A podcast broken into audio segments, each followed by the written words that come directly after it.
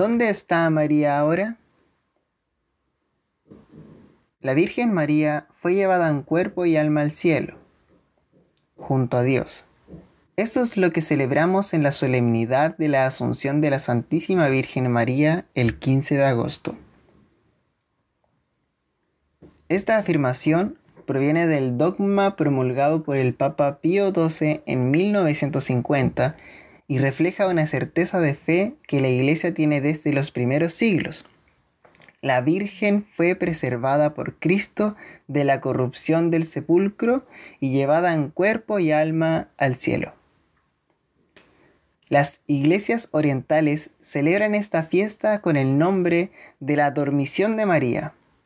Eso significa que la Virgen María goza ya plenamente de la gloria de su Hijo, pues vive en cuerpo y alma en su presencia para siempre.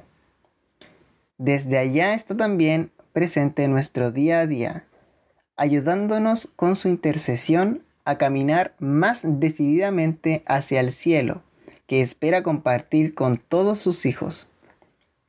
A su vez, esta asunción de María en cuerpo y alma es algo único, ya que si bien en el cielo hay muchos santos, ellos continúan aguardando la resurrección de sus cuerpos.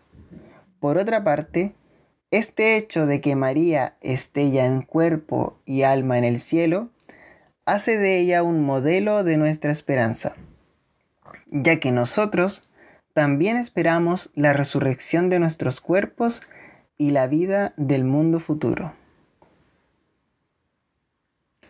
Tengamos presentes en este día a todos nuestros enfermos que el Señor los fortalezca y nuestra Madre los consuele con su ternura y amor.